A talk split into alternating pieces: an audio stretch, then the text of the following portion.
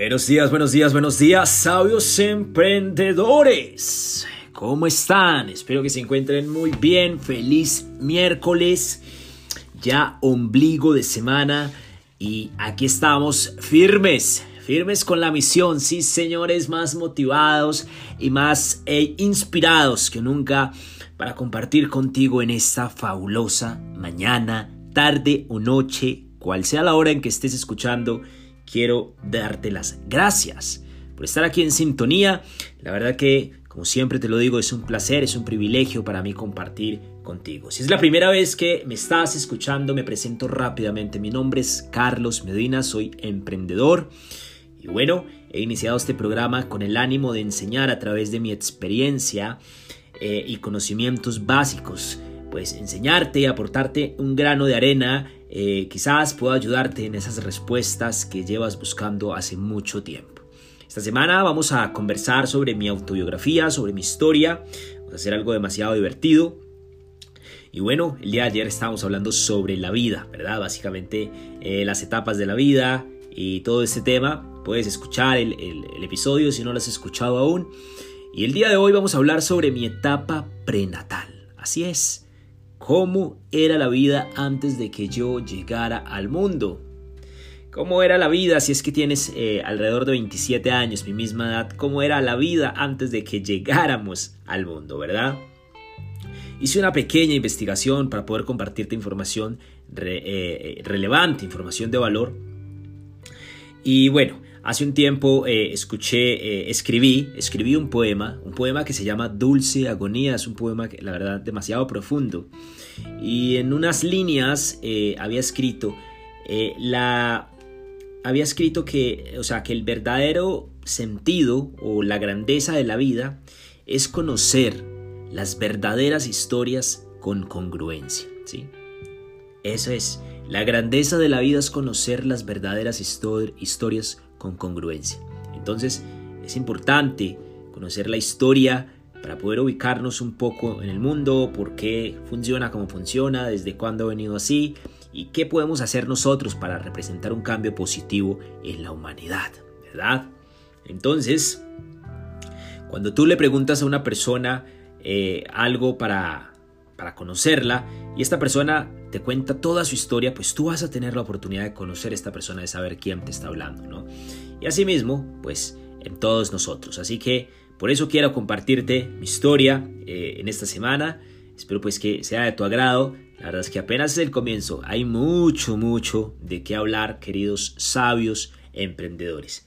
Te preguntarás por qué el título El sabio que no tenía para comprarse un café. Bueno, pues como su título lo indica, en algún momento de mi vida mi situación eh, financiera pues no era la mejor. Yo sabía que era un estado temporal, pero sí reflexioné sobre, reflexioné profundamente sobre ello y pues no era justo que tuviera tantos conocimientos y que no pudiera explotar, ¿verdad?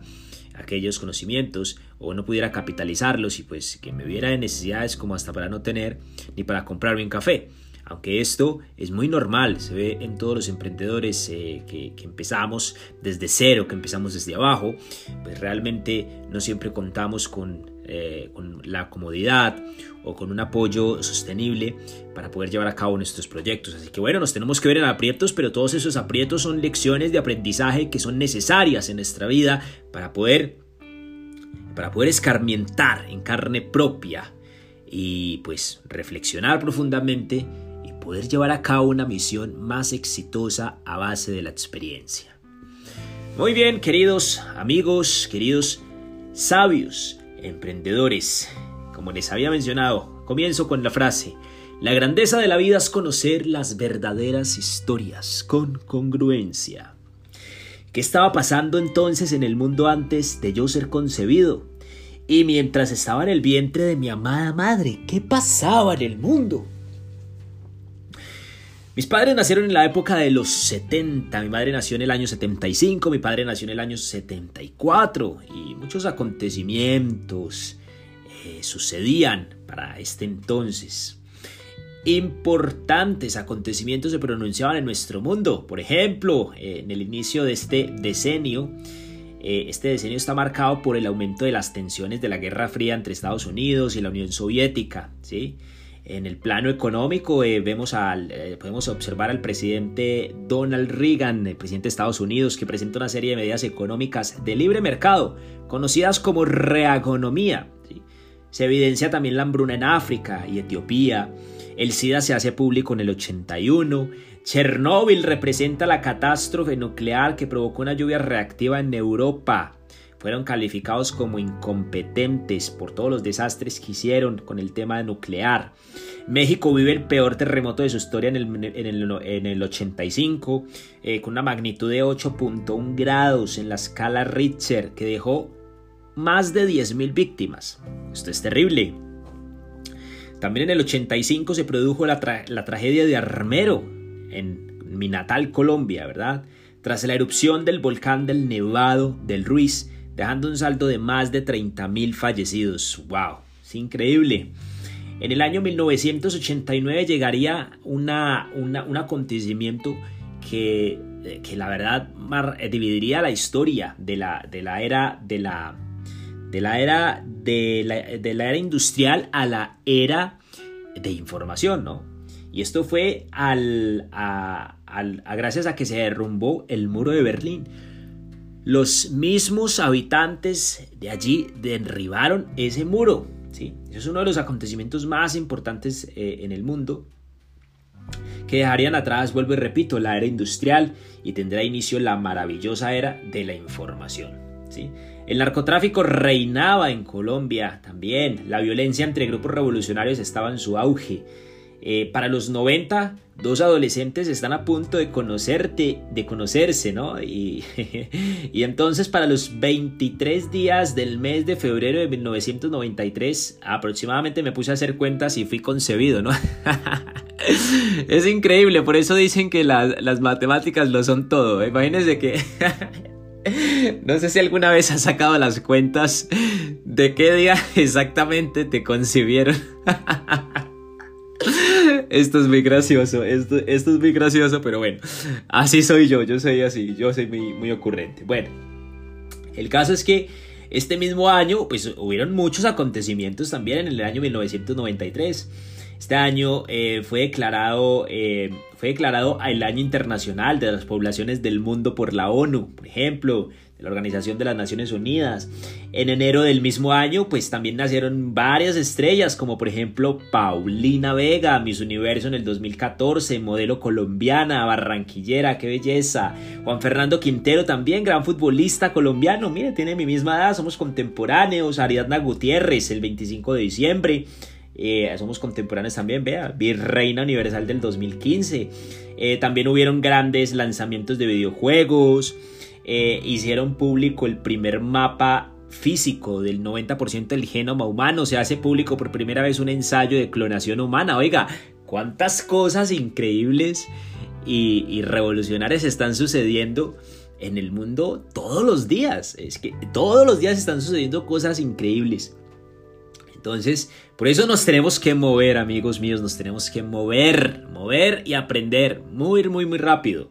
Eh, entre más rápido nos movamos, más lejos vamos a estar de caer en, una vida de ignorancia, en una vida mediocre. Entonces, em, se, estaba haciendo eh, eh, público ¿no? el, el, primer ensayo de clonación humana, imagínense, esto ya desde estos tiempos. El Barcelona en el fútbol se proclama campeón de la Liga Española de Fútbol. Imagínense ustedes. El Real Madrid se pronuncia campeón de la Copa del Rey de España.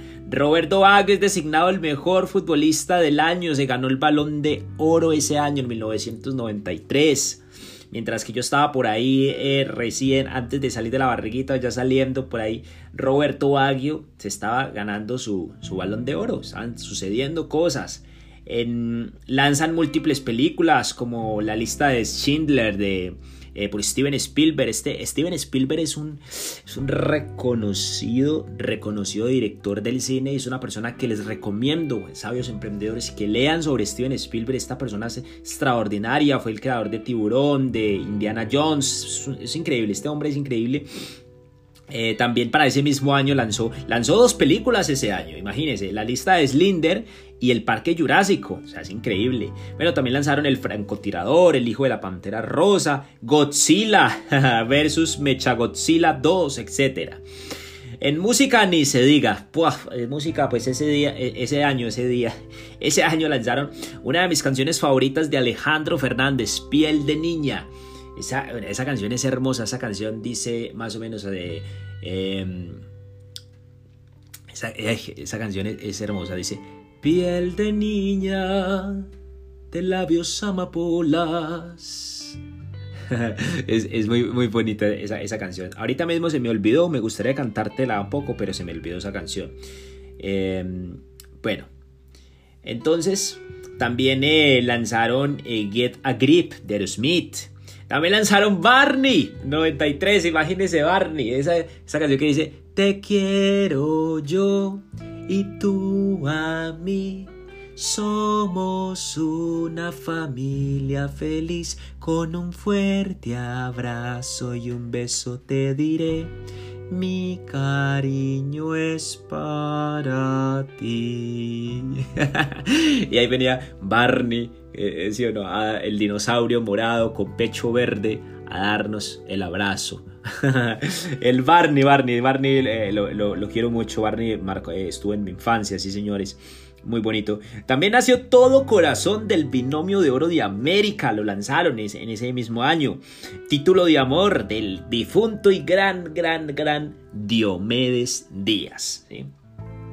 También eh, ocurrieron cosas maravillosas como por ejemplo el, que Nelson Mandela a ese, año se le atribuyó el, Nobel de la Paz y también a Frederick Willem de Klerk. Es increíble, increíble.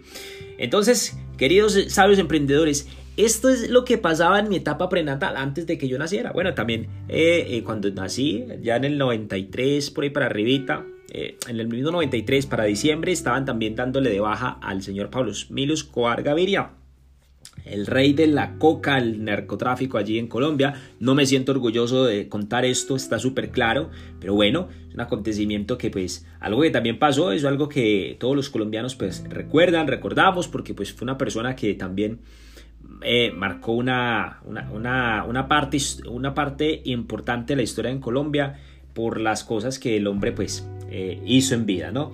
Así que bueno, estamos entonces QAP con mi etapa prenatal y me imagino que usted también quedó bien informado y bien informada con, con estas cosas. Si somos contemporáneos, pues se dará cuenta de, algunos datos interesantes, pero eh, vuelvo y les repito, como les dije al inicio, de la, al inicio del, del episodio, ¿sí?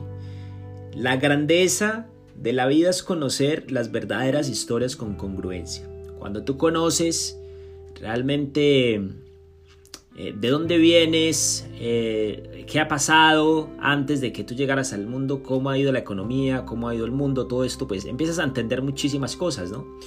Y pues la verdad es que eh, dentro de mi núcleo familiar, pues mi familia viene, vengo de una clase trabajadora, de una clase humilde, ¿sí? Por parte de mi mamá muy, muy humildes, allí en el municipio de La Dorada, Caldas.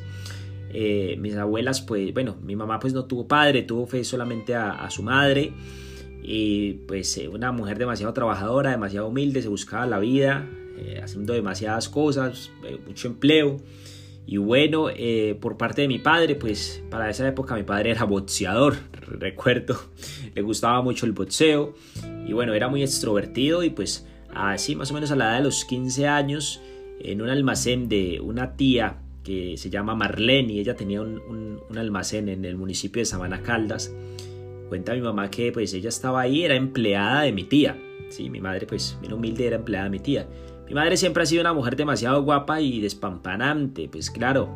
Si ahorita que tiene 46 años se ve hermosa, pues no me quiero imaginar cuando tenía 15 años y cuando mi papá pues todo un Casanova ve a semejante mujer, pues de una vez le tiró la caña, la enamoró. Eh, estuvieron, eh, supongo yo que estuvieron enamorados los dos, no solo uno. y bueno, pero creo que eh, lo de ellos fue muy efímero, tuvieron un breve desliz. Y fruto de ese desliz, pues quedé yo, quedé yo. Y bueno, Lo, lo, que se viene de mi primera infancia va a ser muy interesante y eso lo estaremos hablando el día de mañana. Mi primera infancia pues es de los 0 a los 5 años de edad, ¿verdad? Y si podemos agregar ahí un poco de los 5 años de edad al, a, los, a los 14 años, que es más o menos la etapa de la, de la, de la adolescencia, la segunda infancia, pues entonces ahí lo agregamos, ahí lo agregamos. La idea es que eh, podamos pues aprender mucho sobre, sobre esta autobiografía que está muy interesante, ¿sí?